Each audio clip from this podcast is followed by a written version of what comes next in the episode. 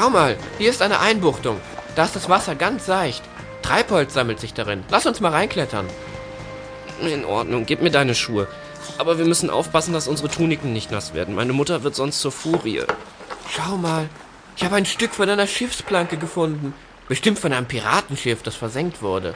Das ist doch keine Schiffsplanke, das ist ein dicker Ast. Ach Quatsch, schau doch mal. Da sind sogar Löcher von Nägeln drin.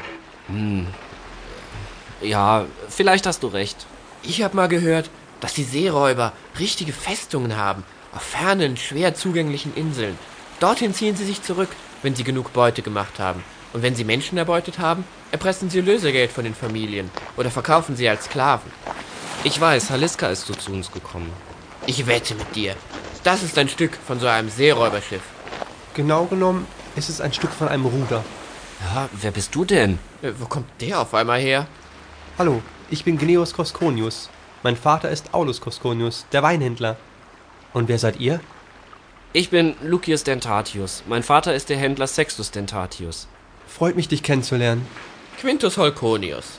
Holconius? Du bist ein echter Holconius? Ja, mein Vater war Prätor.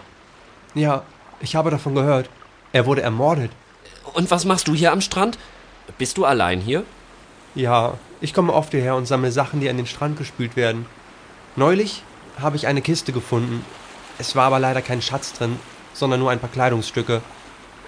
Und deshalb kann ich euch sagen, dass das da keine Schiffsplanke ist. Schaut mal. Schiffsplanken sind viel breiter. Das hier ist ein Stück von einem Ruder. Wahrscheinlich von einem der Fischer der Gegend. Siehst du, Quintus? Ich hab's dir ja gesagt. Ach, halt die Klappe, Luki. Du dachtest, es wäre ein Ast. Sowas Blödes, ein Ast. Jeder Idiot sieht, dass das Stück bearbeitet wurde. Nur Lucius nicht.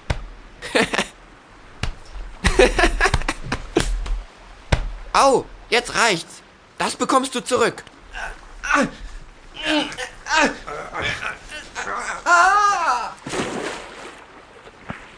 Du hast mich ins Wasser geschmissen. Das geschieht dir schon recht. Seid ihr immer so unreif? Hä?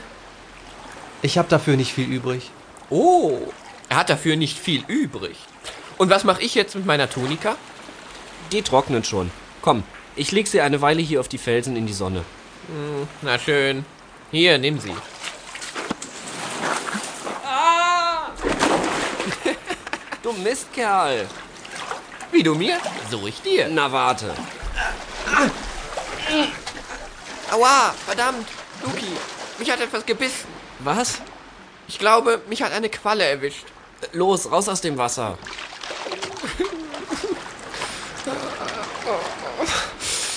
Lass mal sehen. Hier am Bein. Das sieht übel aus. Das wird ja schon ganz rot. Ein richtiger dicker roter Streifen. Einmal quer über den Oberschenkel. Ich kenne ein gutes Mittel, das die Schmerzen lindert. Wartet hier.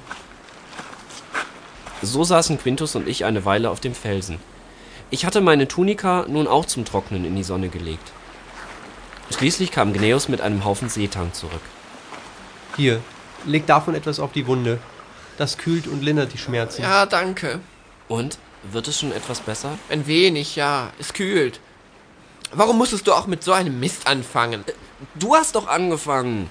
Nun vertragt euch doch mal wieder. Ihr seid ja wie kleine Kinder. Ihr seid ja wie kleine Kinder. Was ist denn hier los? Menander! Wart ihr etwa im Wasser? Wir sind ausgerutscht. Quintus wurde von einer Qualle gebissen. Auch das noch? Seid ihr denn verrückt geworden? Was können wir denn dafür? Los ab mit euch, wir gehen nach Hause. Unsere Tuniken müssen erst noch trocknen. Sie sind fast trocken. Wenn ich darf, begleite ich euch noch ein Stück bis zu den Fischerkais. Ich muss auch in diese Richtung. Schweigend setzten wir uns in Bewegung. Man merkte, dass es Quintus überhaupt nicht passte, dass Gneus uns begleitete. Er schien ihn nicht zu mögen. Und während wir den Strand entlang liefen und uns dem Hafen von Herculaneum näherten, nutzte Gneus auch jede Gelegenheit, sich weiter unbeliebt zu machen. Er hielt uns einen Vortrag darüber, wie gefährlich Meeresströmungen an den Felsen sein konnten, die ins Meer ragten. Menander pflichtete ihm einige Male bei, doch irgendwann schien es auch ihm auf die Nerven zu gehen. Es folgte dann ein Vortrag über Quallen. Wie froh war ich, als endlich die Bootskammern vor uns auftauchten. Wusstet ihr, dass man